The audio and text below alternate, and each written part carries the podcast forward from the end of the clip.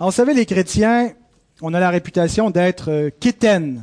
C'est quétaine d'être chrétien, après tout. Regardez comment les Simpsons nous ont dépeint avec euh, Ned Flanders, qui est notre emblème de ce qu'est un chrétien, hein, avec toutes sortes de, de- d'expressions quétaines, et pour nous montrer que finalement être chrétien, c'est une forme de, de moralisme, et c'est surtout une platitude. Ce sont des gens qui ont une vie euh, assez ennuyeuse, euh, dont la principale activité consiste à aller à l'église le dimanche matin, et puis dont on n'aime pas être perçu négativement par le monde. On n'aime pas, euh, personne être- euh, aime être euh, méprisé. Et euh, donc, les chrétiens parfois veulent se défaire de cette, euh, cette image, ce- qui est parfois une idée préconçue, euh, et veulent paraître comme étant des gens plus sophistiqués, euh, des gens euh, de, de, de grande réflexion, euh, des gens euh, intéressants, euh, qui ont une culture. Et puis, ça nous amène à, à vouloir rendre le christianisme et le Christ intéressant pour le monde. Je me souviens, moi, quand j'étais adolescent, euh, mes arguments pour amener mes amis à l'église, c'est viens, il y a de la bonne musique, c'est pas comme tu penses, là, comme, comme la messe que tu allais. Là, nous, il y, a, il y a de la batterie, puis il y a de la guitare. Ben, ici, il n'y a pas de batterie, il n'y a pas de guitare, euh, mais euh, à l'ancienne église, il y en avait en tout cas. Et, et puis, euh, et, et je leur disais ça, je leur disais, il y a même des, des jeunes filles qui sont, qui sont jolies. Alors, vous voyez, c'est comme ça que j'évangélisais, en essayant de leur euh, donner des arguments euh, pour dire que euh, méprisez pas l'Église, c'est super intéressant, et vous allez trouver ça intéressant vous aussi euh, si, vous venez. Et il se trouve que parfois les gens du monde viennent dans ces églises hyper dynamiques, euh, où il y a de la bonne musique, un bon petit pep talk euh, et, et- et des choses comme ça, et puis trouvent ça vraiment intéressant, n'entendent jamais vraiment le vrai message du Christ, le vrai évangile, mais se convertissent à l'Église, se convertissent à cette communauté-là, puis c'est positif, c'est des gens qui nous amènent à faire le bien. Et on se rend pas compte que finalement, quand on cherche à attirer le monde parce que par les moyens du monde, parce qu'on n'a pas envie qu'il qu'il méprise le message qu'on a, eh bien, on change la face du Christ. Et on leur présente un faux Christ, souvent de fois. Un Christ euh, qui est un Christ hipster. hein. vous savez, aujourd'hui, le, le Christ tatoué avec la chemise de chasse, la grosse barbe. euh, et puis on dit, ben voilà, le, le Christ d'aujourd'hui du 21e siècle, ou euh, un Christ qui est écolo, ou un Christ qui est euh, qui, qui a plus de miséricorde que le Christ des Écritures, qui est un Christ peace and love, qui ne juge de rien, qui ne condamne personne, qui aime tout le monde. Puis c'est la théologie des gros bisous. Mouah, mouah, mouah. Jésus vous aime.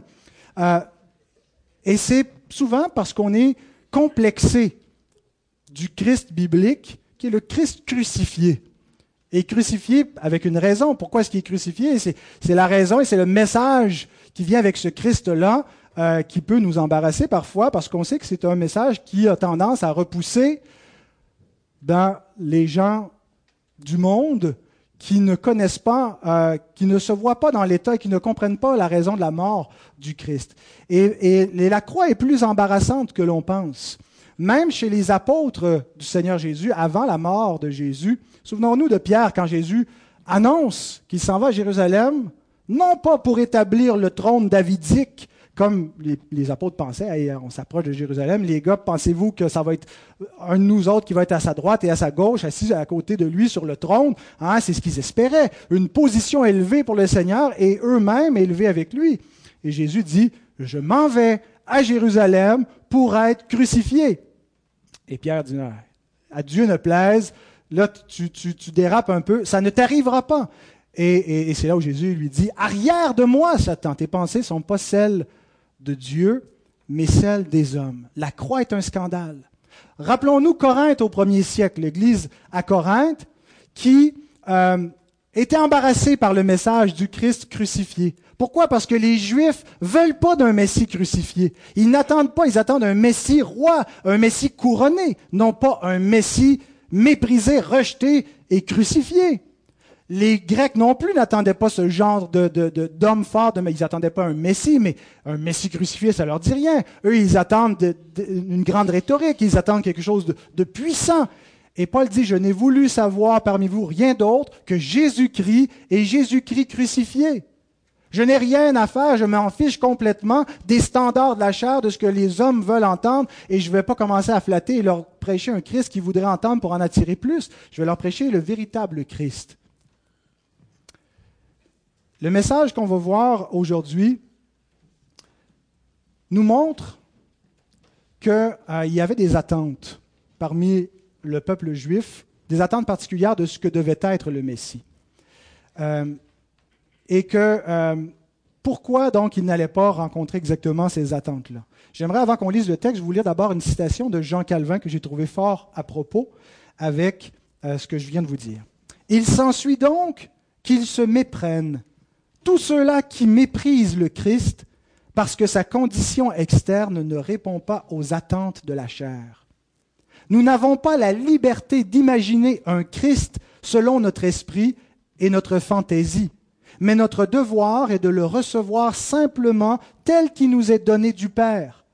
Quiconque est dégoûté par la petitesse de Christ, et la petitesse, c'est un archaïsme pour dire son abaissement, sa faiblesse, euh, qui inclut sa mort, la croix et tout cela, laquelle est déclarée agréable à Dieu, cette petitesse est déclarée agréable à Dieu, est indigne du salut. Quelle fabuleuse folie des hommes d'estimer moins en honneur le Christ du fait qu'il s'est volontairement et humblement abaissé en s'accommodant à leur faiblesse. Et si Christ se manifestait dans toute sa gloire, qu'adviendrait-il, pensons-nous? Ne serions-nous pas entièrement engloutis? Quelle perversité est-ce d'avoir moins d'affection à le recevoir du fait que par amour pour nous, il est descendu de sa grandeur et de son élévation? Nous avons besoin, frères et sœurs, que Dieu nous décrive par sa parole qui est le Sauveur en qui nous devons croire. Parce qu'il y a en nous, en raison de notre nature pécheresse, une tendance à vouloir falsifier la vérité quand elle ne nous plaît pas. L'homme se ment à lui-même. L'homme interprète la réalité de manière mensongère. L'Écriture nous dit qu'il retient la vérité captive et il le fait criminellement. Il, lutte contre la vérité révélée de Dieu dans la création et même dans la révélation spéciale, dans la Bible. Et donc, si nous n'avions pas, si nous ne suivons pas la parole, nous allons vouloir mettre le Christ à notre image, ou une image qui nous plaît, qui nous renvoie quelque chose qu'on désire. Alors, ne suivons pas notre imagination. Et ce matin, nous allons voir donc que bien qu'il était attendu que le Messie devait régner, et c'est la question que les gens se posaient, si Jésus est le Messie, si c'est lui le fils de David qui doit établir le trône, et ce qui est dit concernant ce trône, c'est qu'il doit s'établir sur toutes les nations. Le Christ doit régner sur toute la terre, et c'est ce qu'ils attendaient, un roi, un roi qui vient régner d'une mère à l'autre. Comment se fait-il qu'il a été méprisé? Comment se fait-il s'il est le fils de David, que les chefs ne l'ont pas reconnu, et non seulement ça, ils l'ont rejeté, et non seulement ça, ils l'ont crucifié? Et donc, Matthieu répond à cette question avec un texte d'Ésaïe. Je vous invite à vous lever pour la lecture de la parole de Dieu, Matthieu 12, 14 à 21.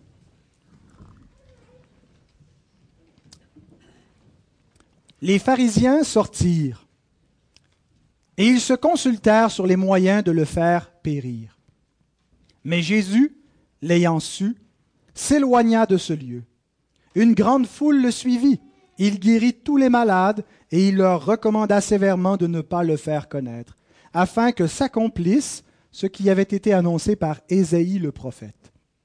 Voici mon serviteur que j'ai choisi, mon bien-aimé en qui mon âme a pris plaisir. Je mettrai mon esprit sur lui, et il annoncera la justice aux nations.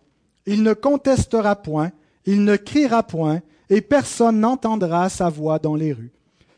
Il ne brisera point le roseau cassé, et il n'éteindra point le lumignon qui fume, jusqu'à ce qu'il ait fait triompher la justice, et les nations espéreront en son nom.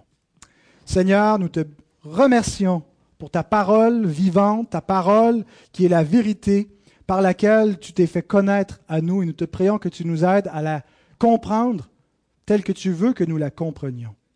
Seigneur, nous avons besoin de Jésus et nous avons besoin de le recevoir tel qu'il est véritablement, tel qu'il s'est révélé, tel qu'il est venu, en s'abaissant, en s'humiliant, en s'humiliant jusqu'à la mort.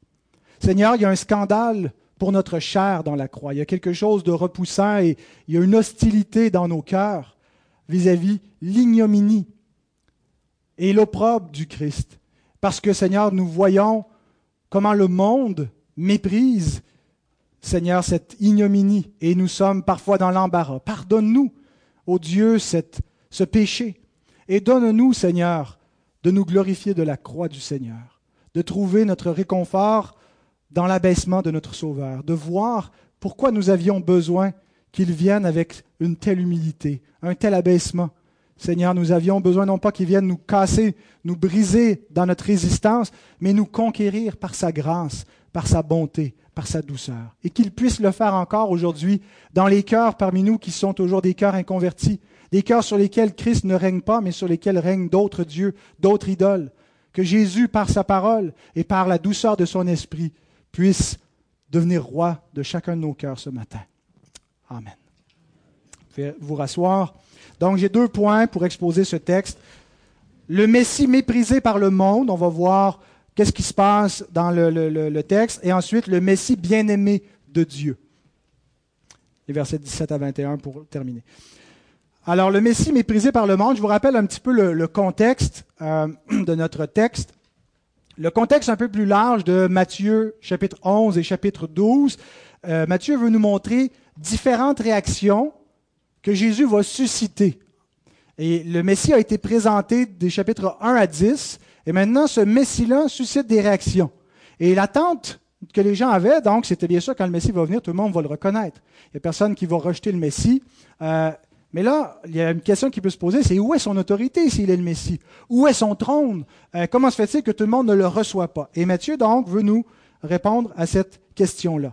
Et dans le chapitre 12, on voit s'accentuer l'opposition contre le oin, le Messie de l'Éternel. Il est d'abord accusé d'être un faux enseignant.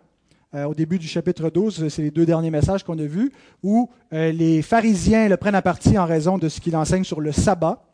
Donc il l'accuse d'être un faux enseignant, de transgresser la loi. Euh, le texte qu'on va voir la semaine prochaine, il l'accuse même d'agir par la puissance de Satan d'agir par la puissance du prince des démons. Il va chasser des démons, il dit c'est par le diable qui fait cela. Et au terme du chapitre 12, on lui demande des preuves de sa messianité. Prouve-le, donne-nous des signes si vraiment c'est toi le Messie. Alors Matthieu va utiliser dans le texte d'aujourd'hui, c'est un peu comme un pont pour nous répondre dans ce contexte d'opposition et de confusion potentielle pour les disciples. Est-ce que c'est vraiment lui finalement ou est-ce qu'il est un imposteur? Euh, parce qu'il n'arrive pas à s'imposer. Euh, et, Matthieu, donc, utilise une prophétie d'Ésaïe pour montrer que ce qui arrive devait arriver. Que ce n'est pas étranger à la volonté de Dieu que le Messie soit rejeté par son propre peuple et qu'il soit méprisé, même si c'est lui qui doit régner sur toute la terre. Et donc, dans euh, la, première partie, versets 14 à 16, il y a deux, points sur lesquels Matthieu attire notre attention. C'est la réaction de Jésus devant la persécution et la réaction de Jésus devant la popularité. Devant la persécution, euh, qu'est-ce qu'il ne fait pas d'abord? On peut voir ce qu'il fait, mais on peut voir aussi ce qu'il ne fait pas. Comment est-ce qu'on réagit quand quelqu'un nous, nous insulte, quand quelqu'un nous bafoue, quand quelqu'un nous traite de menteur? Ben, On réagit impulsivement, généralement, on cherche à se défendre. On cherche à euh, sortir nos canons, hein, puis tirer sur la personne, euh, et, à virer l'argument, et on riposte. Mais lui, il ne riposte pas. Il ne soulève pas la foule, bien qu'il jouisse d'une certaine popularité auprès du peuple. Il n'instrumentalise pas ses supporters pour vaincre ses adversaires. Il ne se, défend, ne se défend pas, il se retire. Et Pierre nous rappelle dans son épître, première épître, 1 Pierre 2, 20 à 23, Si vous supportez la souffrance lorsque vous faites ce qui est bien, c'est une grâce devant Dieu. Et c'est à cela que vous avez été appelés, parce que Christ aussi a souffert pour vous, vous laissant un exemple afin que vous suiviez ses traces. Nous devons suivre ses traces, nous devons imiter Jésus dans, si nous sommes ses disciples, lorsque nous sommes accusés. Et des fois, on dit, mais c'est pas juste, mais c'est pas vrai, mais je dois me défendre. Non, non, non. C'est une grâce de supporter par motif de conscience, de faire le bien quand on est accusé, quand euh, on, nous mène aux vérités en pleine face, et des fois on n'est pas accusé à tort, des fois on est accusé à raison. Euh, ça arrive en tout cas qu'on fait des reproches, puis que les gens ont raison. Euh, et pourtant, je me défends. Et pourtant, je dis qu'ils ont tort. Mais donc, c'est mon péché, c'est mon orgueil. Mais nous sommes appelés donc à confesser nos péchés. Mais lui, n'en avait pas à confesser. Et même là, il ne se défendait pas. Lui qui n'a point commis de péché et dans la bouche duquel il ne s'est point trouvé de fraude, lui qui, injurié, ne rendait point d'injures, maltraité, ne faisait point de menaces, mais s'en remettait à celui qui juge justement. Il est déjà moins quart. On va arrêter ici. Euh, maintenant, on voit non seulement ce que Jésus n'a pas fait, il n'a pas riposté, mais on voit aussi ce qu'il fait. Il s'éloigne de ce lieu. Jésus sait qu'il est appelé à mourir, mais l'heure n'est pas encore venue. L'heure n'est pas encore venue d'aller se jeter dans, leur plan, parce qu'ils sont en train de euh, euh, fomenter, de discuter comment ils pourraient le faire périr. Le terme est très fort, comment ils pourraient le détruire, se débarrasser de lui. Ils ne peuvent pas le faire taire, ils vont le tuer. Donc, euh, Jésus va éventuellement mourir, il va lui-même donner sa vie, on ne lui vole pas sa vie, il offre sa vie en sacrifice, donc il va se livrer aux autorités, mais pas maintenant. L'heure n'est pas venue, donc il se retire. Et on voit en deuxième lieu la réaction de Jésus devant la popularité. En même temps que l'hostilité monte contre lui, sa popularité augmente, en particulier auprès de ceux qui sont fatigués, chargés du fardeau des pharisiens, et il semble qu'ils ah, ont un défenseur, ils ont hein, quelqu'un qui est un qui va les défendre, qui va, qui va prêcher la, justice sociale et qui va défendre la veuve et l'orphelin. Euh, et donc, une grande foule le suit. Et le texte nous dit, il les guérit tous. Euh, le mot malade n'est pas dans le texte grec. Ça dit, il guérit tous les malades. Et souvent, les traductions l'ont ajouté parce qu'il dit, n'a sûrement pas guéri tout le monde. Il a juste guéri ceux qui étaient malades. Donc, il guérit tous les malades. C'est peut-être dans ce sens-là, c'est sous-entendu. Mais peut-être aussi dans un sens plus large que même ceux qui n'étaient pas malades, qui ont vraiment suivi Jésus, ils ont été guéris. Ils ont été guéris parce que le but des miracles, c'est de nous montrer que l'homme est malade, une maladie beaucoup plus grave que d'être aveugle ou d'être boiteux ou d'être lépreux. Il y a le péché et qui s'en va à la mort éternellement. Et donc, en venant au Christ, il est guéri, il est sauvé. Et donc, euh, il, le guérissent et on voit hein, ce contraste. Euh, seuls ceux qui suivent Jésus sont guéris, les autres, ils sont abandonnés. Jésus se retire d'eux. Jésus ne vient pas les confronter. Il les livre à eux-mêmes. Il les abandonne. Il laisse les pharisiens qui, eux, ne sont pas guéris, ne bénéficient pas de sa grâce. Donc, il livre les hommes à ce qu'ils veulent. Et ceux qui le suivent, il leur accorde sa grâce.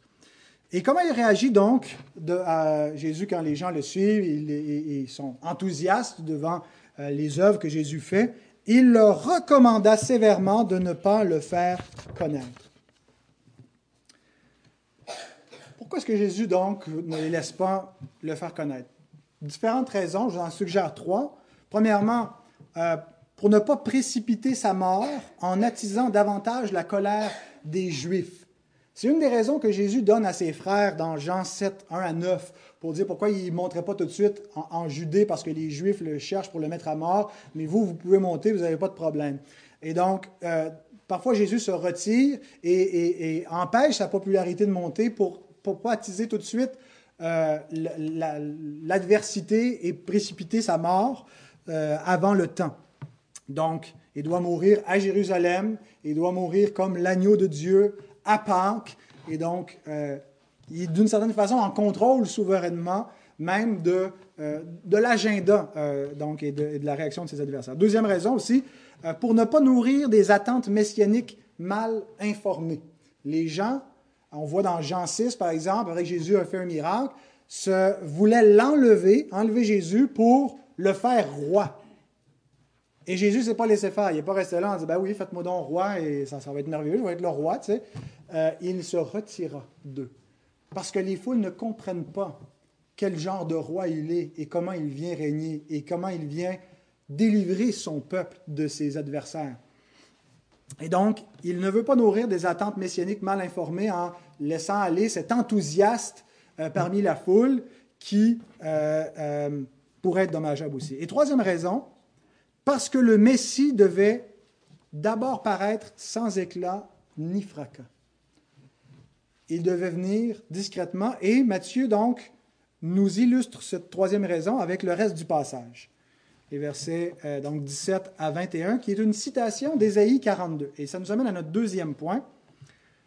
maintenant qu'on a vu le, Messie euh, méprisé par le monde, et, ou mal connu même par le monde en raison d'attentes messianiques euh, faussées, maintenant on voit le Messie bien-aimé de Dieu. Et je veux souligner avant d'aller plus loin que ce qui est important, frères et sœurs, c'est d'abord ça d'être bien-aimé de Dieu. Ce qui est important, ce n'est pas premièrement est-ce que les hommes m'acceptent, est-ce que les gens m'aiment, est-ce que je fais partie de la gang, est-ce que j'ai euh, l'approbation de mes pères? C'est plutôt qu'est-ce que Dieu pense de moi? Est-ce que Dieu m'aime? Est-ce que je suis du côté de Dieu? Si Dieu est avec nous, qui sera contre nous? Est-ce que nous avons la crainte de Dieu ou la crainte des hommes en priorité dans notre cœur? Je sais qu'on a tous jusqu'à un certain degré la crainte des hommes, mais nous devons y résister et la façon de la remplacer, c'est en craignant Dieu. La seule façon d'être délivré de qu'est-ce que les autres vont penser de moi, c'est d'être préoccupé par qu'est-ce que Dieu pense de moi. Christ, donc, euh, par sa présence, fait ressortir un contraste entre ce que les hommes valorisent et ce que Dieu valorise. Et, ce contraste nous est dit déjà dans l'Ancien Testament, dans 1 Samuel 16, verset 7, quand Samuel est envoyé pour trouver le prochain roi d'Israël, euh, et puis euh, pour remplacer Saül, et puis que Samuel voit le, frère aîné hein, de David, qui est grand, euh, et, et, ses regards sont attirés vers lui, et Dieu lui dit, ne prends point garde à son apparence et à la hauteur de sa taille, car je l'ai rejeté. L'Éternel ne considère pas ce que l'homme considère. L'homme regarde ce qui frappe les yeux, mais l'Éternel regarde au cœur. Et donc Dieu choisit David, l'homme selon le cœur de Dieu. Non pas que David était extrêmement vertueux, hein, c'est un, un, pécheur comme nous, mais un homme qui a la foi en Dieu, qui craint Dieu et qui va vaincre des géants, littéralement, euh, et donc qui, est plus grand que, ses frères, bien qu'il en soit le cadet. Et donc, euh, c'est une figure aussi du Christ qui devait venir, qui est comme le, rejeton qui n'avait ni éclat ni beauté pour attirer nos regards, nous dit Ésaïe, euh, et qui vient pas, et, non seulement, je veux dire, dans, sa personne, mais dans son statut social. Hein, il n'est pas né dans le palais royal, il est né dans une étape d'une famille quelconque, euh, mais il est pourtant un descendant de David, et il est pourtant le roi qui doit venir, mais il ne vient pas de manière à frapper les regards. Dieu n'a pas envoyé un Messie euh, qui correspondent aux attentes charnelles des hommes, mais un Messie selon son cœur à lui. Et la seule façon pour nous d'être agréable à Dieu, c'est en renonçant à toute cette vanité mondaine, à toute cette gloire des hommes, cette fausse sagesse, cette fausse puissance que les hommes valorisent, mais qui aux yeux de Dieu n'est que folie et que faiblesse, et d'être trouvé devant Dieu uni au Christ.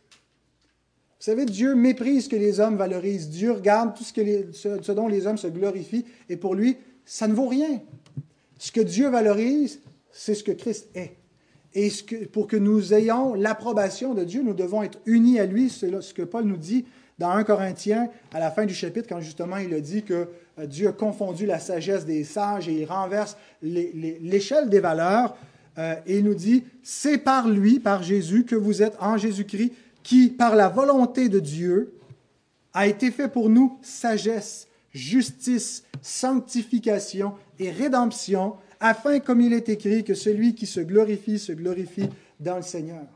Nous ne pouvons pas être agréables à Dieu par notre sagesse. Nous ne pouvons pas être agréables à Dieu par notre justice, par notre piété, par nos bonnes œuvres, mais seulement en étant revêtus de Christ, c'est-à-dire lorsque nous croyons en lui et que nous sommes unis à lui, Dieu nous voit par Christ, parce qu'il voit Christ en nous et il, il nous considère, il attribue tout ce qui est à Christ à nous.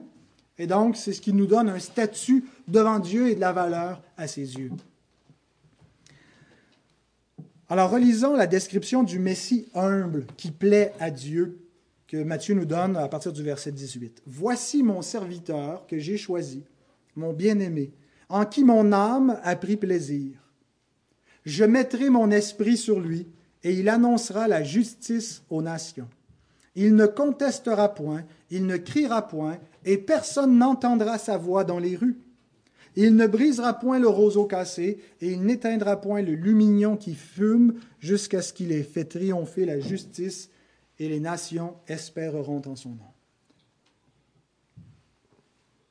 Alors j'ai regroupé les caractéristiques, la description qu'Ésaïe nous fait du Messie humble en quatre affirmations. Et donc je vous les, les annonce à mesure et on termine donc avec ces quatre affirmations. La première, Jésus est le serviteur bien-aimé de l'Éternel. Et euh, ça veut dire quelque chose pour ceux qui connaissent l'Écriture, pour ceux qui la connaissaient au temps de Matthieu. Euh, Ésaïe a annoncé que le Messie serait le serviteur de l'Éternel. Et donc, on voit dans la prophétie d'Ésaïe un serviteur, le serviteur souffrant, et on a appelé les chants du serviteur. Il y a quatre textes en particulier d'Ésaïe qu'on appelle les chants du serviteur souffrant, Ésaïe 42, 1 à 9, Ésaïe 49, 1 à 7, Ésaïe 50, 4 à 9 et Ésaïe 53, en commençant euh, avec le dernier verset du chapitre 52. Euh, donc, si vous ne l'avez pas noté, vous viendrez me, revoir. Mais euh, donc, la description du serviteur souffrant, celui qui sert Dieu, qui est parfait. Et le terme que Matthieu emploie pour nous dire Voici mon serviteur. Le mot serviteur peut être traduit aussi par mon enfant, mon fils. C'est le mot pais hein, qui a donné euh, euh, tous les mots, qui, comme quand on parle de pédagogie, euh, les mots qui, ont le préfixe. Donc, pais qui parle de l'enfance, un pédagogue, ou bon, là, j'ai juste celui-là qui me vient en tête, là, mais il y en a plein d'autres. et donc, donc, il veut dire un enfant. Et donc, généralement, quand on, désignait un serviteur avec ce terme-là, c'était souvent un jeune serviteur, un, serviteur, un esclave enfant dans la maison du maître. Et donc, il y a probablement le double sens de serviteur et de fils est probablement volontaire. Euh, Jésus est le serviteur de l'Éternel et il est le Fils éternel de Dieu. Le serviteur de l'Éternel, c'est le Fils éternel de Dieu. Et, toute la notion de filiation, de filialité euh, du Messie est déjà là dans l'Ancien Testament. L'Éternel m'a dit, tu es mon fils, aujourd'hui je t'ai engendré. Tout ça est appliqué à David euh, dans les psaumes euh, par avance, figurativement, en vue du fils de David, Jésus, qui est le fils de Dieu.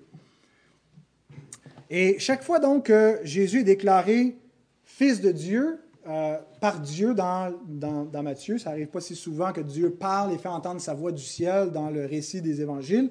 Euh, mais il ajoute aussi qu'il est le Fils bien-aimé, serviteur bien-aimé, Fils bien-aimé. On le voit au baptême de Jésus, souvenons-nous, de voix se fait entendre du ciel. Il dit, celui-ci est mon Fils bien-aimé, en qui j'ai mis toute mon affection, en qui mon âme prend plaisir. Ça arrive une deuxième fois dans Matthieu 17, quand Jésus va être transfiguré, hein, que les disciples vont voir euh, son rayonnement divin euh, sur la montagne de la transfiguration où il va devenir brillant et comme blanc. Il y a, aussi euh, Élie et Moïse qui se trouvent là avec eux et ont cette vision céleste. ils entendent une voix du ciel. Et Pierre dit, nous n'avons pas rêvé, ce n'est pas par bouche à oreille ou par des contes de femmes qu'on vous rapporte ces choses-là, mais c'est comme l'ayant vu, ayant vu sa majesté et ayant entendu la voix de Dieu sur la montagne qui a dit, celui-ci est mon Fils bien-aimé.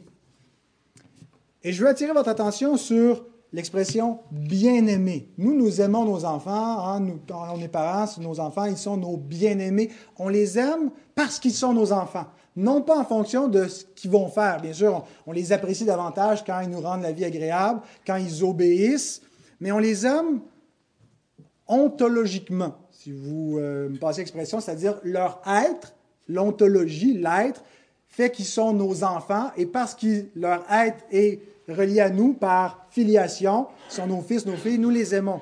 Et il y a ce sens-là où Jésus est déclaré aimé parce qu'il est le Fils, mais aussi aimé comme serviteur. La prophétie dit, mon serviteur bien-aimé que j'ai choisi, en qui mon âme prend plaisir. Et l'amour de Dieu dans ce sens-là n'est pas gratuit. Dans le sens, quand il dit, Dieu dit qu'il prend plaisir en lui, que euh, son âme se délecte, c'est l'idée qu'il est parfaitement approuvé. Donc Jésus est le serviteur bien-aimé parce qu'il fait la volonté du Père, mais non seulement parce qu'il l'a fait, mais il l'a fait parfaitement. Et lui-même le déclare dans Jean 8, 29, il dit que il fait toujours ce qui est agréable au Père. Il est l'Adam fidèle. Le premier Adam, fils de Dieu, n'est pas bien-aimé parce qu'il a désobéi. Et tous les autres fils d'Adam ne sont pas bien-aimés parce que Dieu n'a pas pris plaisir. Son âme à Dieu ne s'est pas, pas délectée dans notre obéissance, dans notre justice, parce que nous sommes des transgresseurs de la loi. Or, il n'est pas un fils d'Adam, il n'est pas héritier de la déchéance humaine, il n'est pas un pécheur, il fait la volonté du, du Père, il la fait parfaitement. Et d'ailleurs, le texte, la prophétie d'Ésaïe, dit même qu'il doit faire triompher la justice.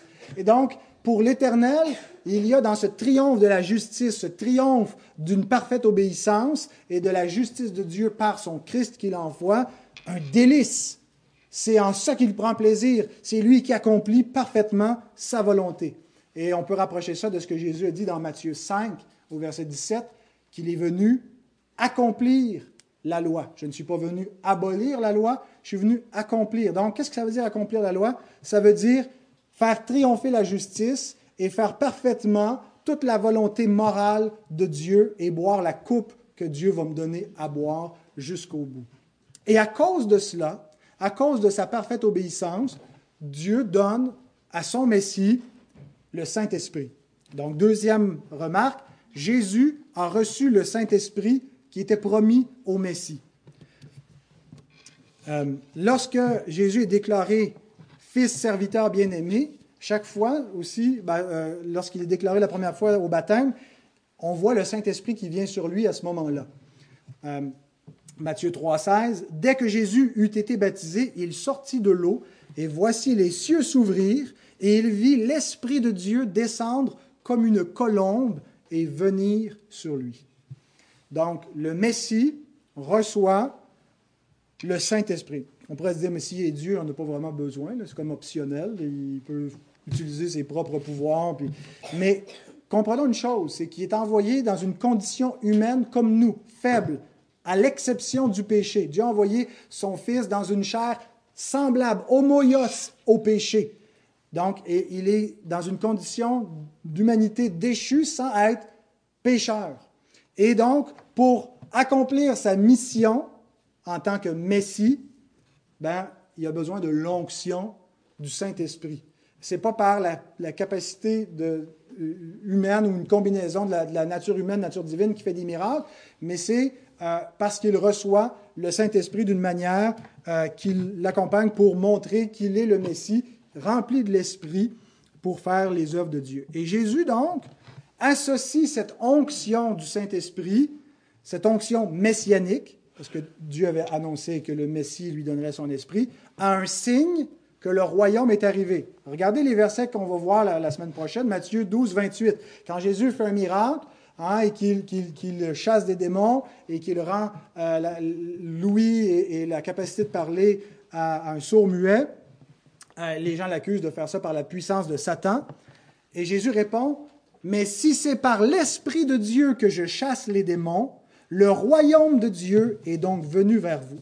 Donc pour lui, l'Esprit est, est, un signe messianique que le royaume de Dieu est bel et bien arrivé parce que euh, les prophéties se réalisent. L'Esprit est sur lui.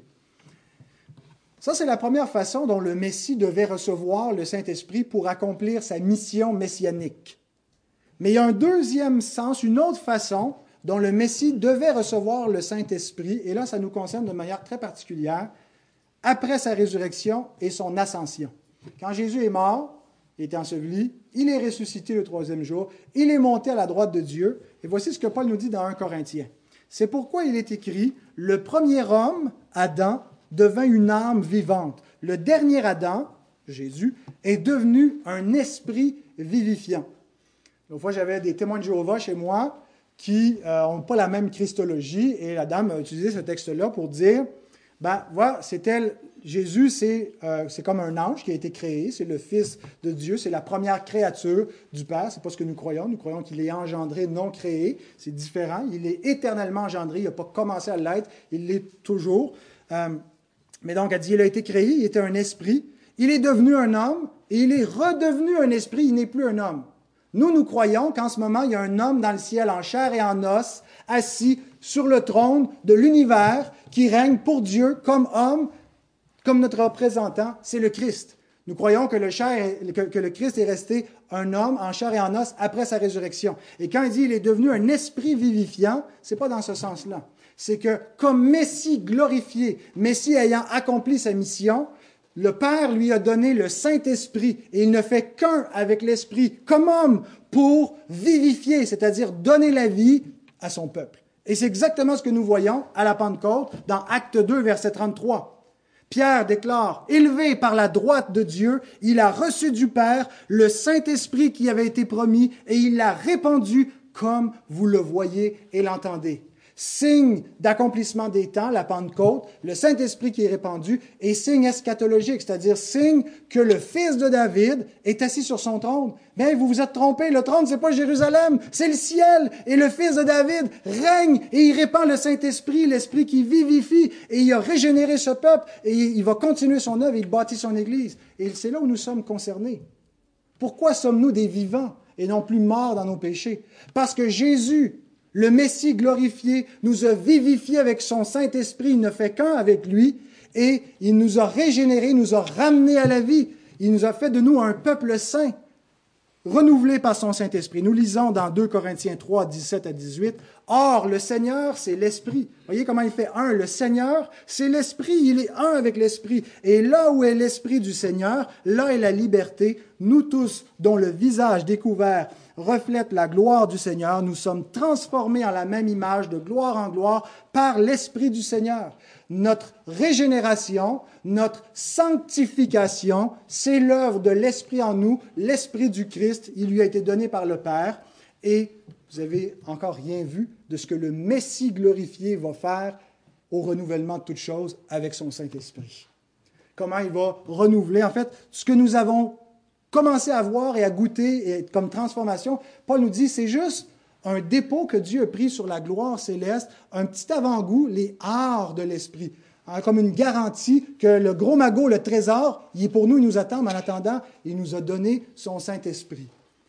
Mais ce que le Fils de David va faire avec le Saint-Esprit, donc à la fin des temps, ça va être glorieux, ça va être le paradis.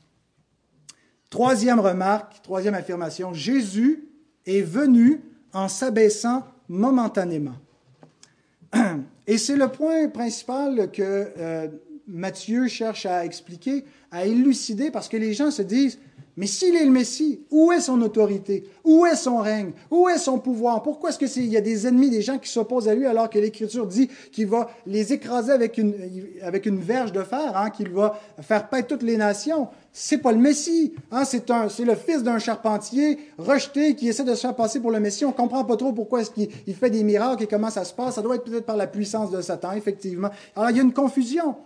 Mais il explique donc que les attentes sont fausses. Oui, le fils de David doit régner, mais ce n'était pas la seule chose qui nous était dite concernant le Messie. Il devait aussi souffrir. Il devait aussi s'abaisser. Il devait aussi être rejeté. Et donc, ils n'ont pas tenu compte de toutes les prophéties messianiques. Et donc, il cite Ésaïe, et on relit versets 19 et 20, Il ne contestera point, il ne criera point, et personne n'entendra sa voix dans les rues. Il ne brisera point le roseau cassé, et il n'éteindra point le lumignon qui fume.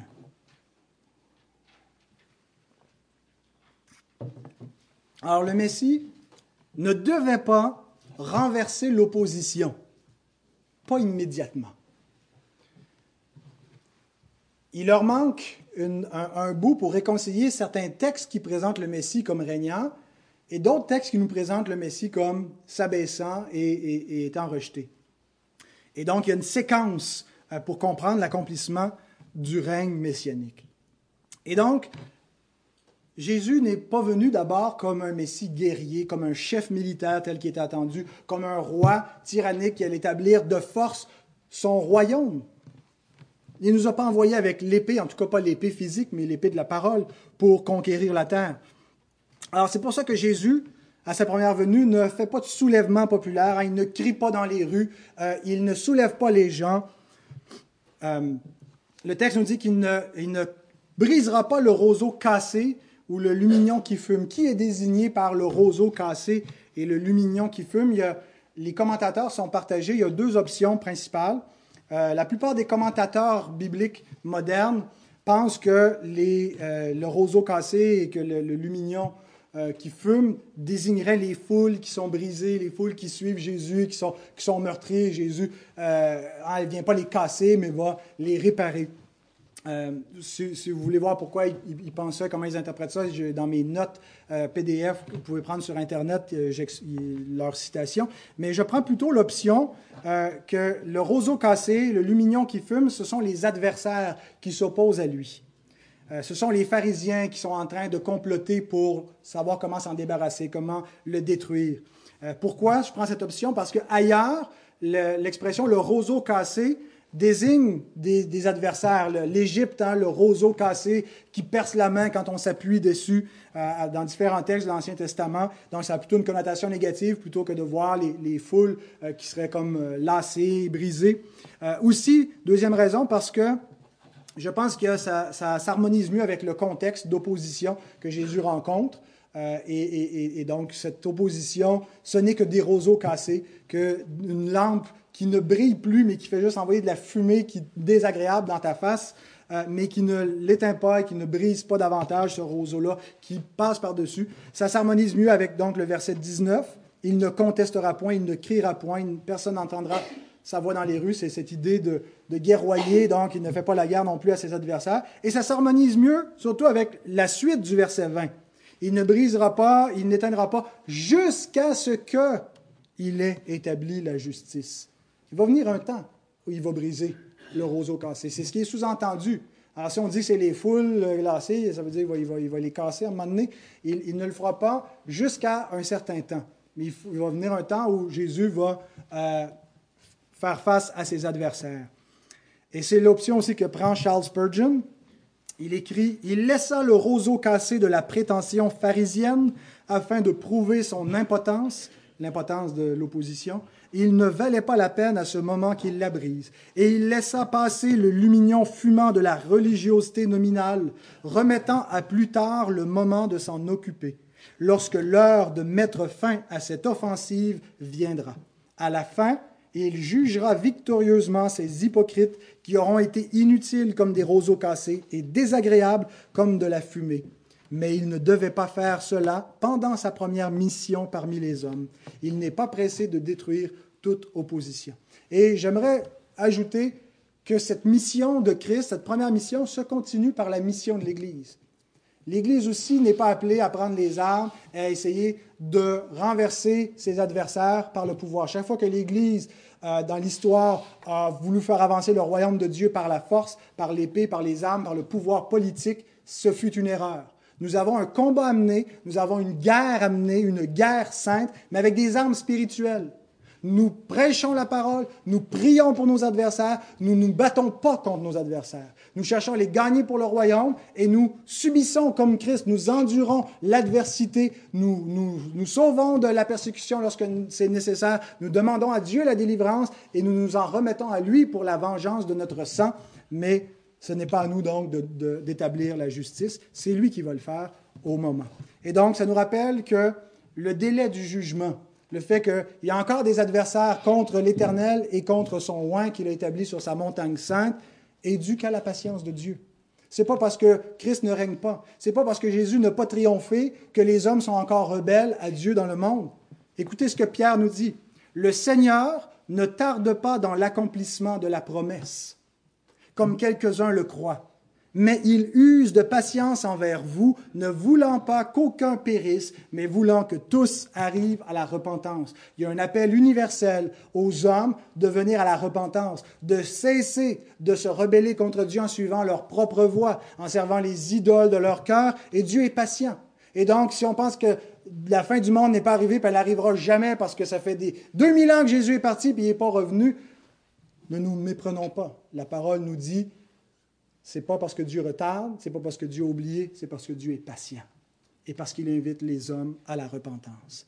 Dernier point, Jésus fera triompher la justice sur toute la terre. c'est encore futur. Il y a trois versets où il nous est parlé de ce que le Messie va faire dans le, texte qu'on lit ce matin. Verset 18, il annoncera la justice aux nations, c'est-à-dire aux païens, aux gentils, à ceux qui ne sont pas d'Israël. Verset 20, jusqu'à ce qu'il ait fait triompher la justice, et les nations espéreront en son nom. Et cet accomplissement va arriver en trois temps. Le premier temps est déjà arrivé. Il a fait, il a accompli cette justice en justifiant par sa mort tous ceux qui habitent son royaume. Pour faire partie du royaume de Christ, de ce royaume messianique qu'il est venu établir comme roi, fils de David, ben, il devait racheter la vie de tous ceux qui composent ce royaume. Et en le faisant, il a établi la justice. Parce que ce qui faisait qu'on ne pouvait pas entrer dans le royaume de Dieu, dans le royaume des cieux, c'est notre injustice. C'est parce qu'on est des transgresseurs et parce qu'on est des ennemis de Dieu. On n'a pas droit de citer dans son royaume. Mais le Christ a établi la justice en nous délivrant de notre péché, en nous délivrant de notre injustice, en livrant sa vie en sacrifice de culpabilité pour nous sauver. Et voici la véritable solution à l'injustice des hommes. Ce que, ce que, les politiciens proposent pour sauver le monde, ce ne sont que des moyens futiles qui ne peuvent pas changer quoi que ce soit parce qu'ils ne s'attaquent pas au véritable cœur du problème. Les injustices sociales, les crimes que l'on voit viennent du fait que les hommes sont des transgresseurs de la loi de Dieu. Nous sommes des pécheurs. Et ça occasionne tous les problèmes que nous connaissons dans ce monde. Et la solution, ce n'est pas une solution politique, écologique, économique, c'est une solution théologique. Nous avons besoin d'être réconciliés avec Dieu. Nous avons besoin d'avoir un cœur nouveau. Et, c'est donc par la prédication de l'Évangile que les hommes peuvent être sauvés, être réconciliés avec Dieu, réconciliés avec leur prochain et attendre et déjà travailler en vue d'un royaume éternel. Deuxièmement, deuxième temps que cette justice va être établie, ça a été en retirant le royaume de Dieu aux Juifs pour l'établir parmi les païens. Vous voyez, le texte nous dit que les justices, pardon, les, nations vont espérer en son nom et il va établir la justice parmi les nations. Israël le rejette, les chefs le rejettent, Israël va le crucifier et Jésus va dire dans Matthieu 21, verset 43, C'est pourquoi je vous le dis, le royaume de Dieu vous sera enlevé et sera donné à une nation qui en rendra les fruits. Et on a vu deux choses remarquables se produire à partir de la Pentecôte, aller jusqu'à les, les siècles qui ont suivi jusqu'à nous. C'est d'abord le jugement qui a été amené sur Israël. La fin du monde est déjà arrivée pour Israël typologiquement. En l'an 70, quand les armées de Rome sont arrivées, qui ont détruit, Jérusalem, ont détruit le temple. C'est un jugement prophétisé par le Christ parce qu'ils ont méconnu le jour où leur roi les a visités, ils l'ont rejeté. Et euh, pour eux, la fin de l'Ancienne Alliance est venue sous la forme d'un jugement qui était une figure du jugement de la fin du monde, une image de ce qui va se reproduire à l'échelle planétaire à la fin. Euh, mais il y a quelque chose d'autre qui s'est produit. Si pour eux, ça a été un jugement, leur chute a été pour nous l'entrée dans le royaume. Ça a été pour nous la porte ouverte. L'Évangile a été prêché aux nations et le royaume de Dieu est composé en majorité non pas par les descendants d'Abraham qui attendaient le Messie, mais par des incirconcis, des païens qui n'attendaient pas le Messie. Dieu s'est fait trouver par ceux qui ne le cherchaient pas. Le royaume de Christ est établi parmi les nations, parmi les païens, tel qu'il l'a annoncé, tel qu'il était prophétisé par Ésaïe. Et donc, il y a quelque chose d'étonnant, de, de frappant, de remarquable dans ce que Dieu a fait. Et nous sommes parmi ces gentils, parmi ces païens qui avons reçu la grâce de Dieu alors que nous n'étions pas les, les, héritiers premiers des promesses parce que nous n'étions pas des fils d'Abraham physiquement, mais nous le sommes devenus spirituellement. Et troisième, le troisième temps dans lequel ça va s'établir, ce rétablissement de la justice, c'est au jugement final et au renouvellement de toutes choses. Et j'ajouterai rien aux paroles de Pierre qui, après nous avoir dit que Dieu ne tarde pas dans l'accomplissement de sa promesse, comme quelques-uns le croient, et qu'il use de patience euh, en laissant les hommes venir à la repentance, il ajoute, Le jour du Seigneur viendra comme un voleur. En ce jour, les cieux passeront avec fracas, les éléments embrasés se dissoudront, et la terre, avec les œuvres qu'elle renferme, sera consumée. Puisque tout cela est en voie de dissolution, combien votre conduite et votre piété doivent être saintes. Attendez et hâtez l'avènement du jour de Dieu, jour à cause duquel les cieux enflammés se dissoudront et les éléments embrasés se fondront. Mais nous attendons, selon sa promesse, de nouveaux cieux et une nouvelle terre où la justice habitera. La justice du Messie, la justice qui va faire triompher sur la terre. Bien-aimés, comme chrétiens, depuis deux millénaires, nous croyons, nous confessons que Jésus revient. Nous attendons notre roi. Et aujourd'hui, nous l'attendons encore et nous disons, viens Seigneur Jésus, viens bientôt. Nous soupirons après son retour parce que nous savons que son, retour, bien qu'il vienne aussi avec une furie, avec le jugement final, vient aussi avec le renouvellement final. Avec la justice qui va triompher sur toute la terre, Christ va régner sur toute la terre. Alors que le Seigneur nous donne de l'attendre, de hâter sa venue, d'être trouvé fidèle lorsqu'il arrivera.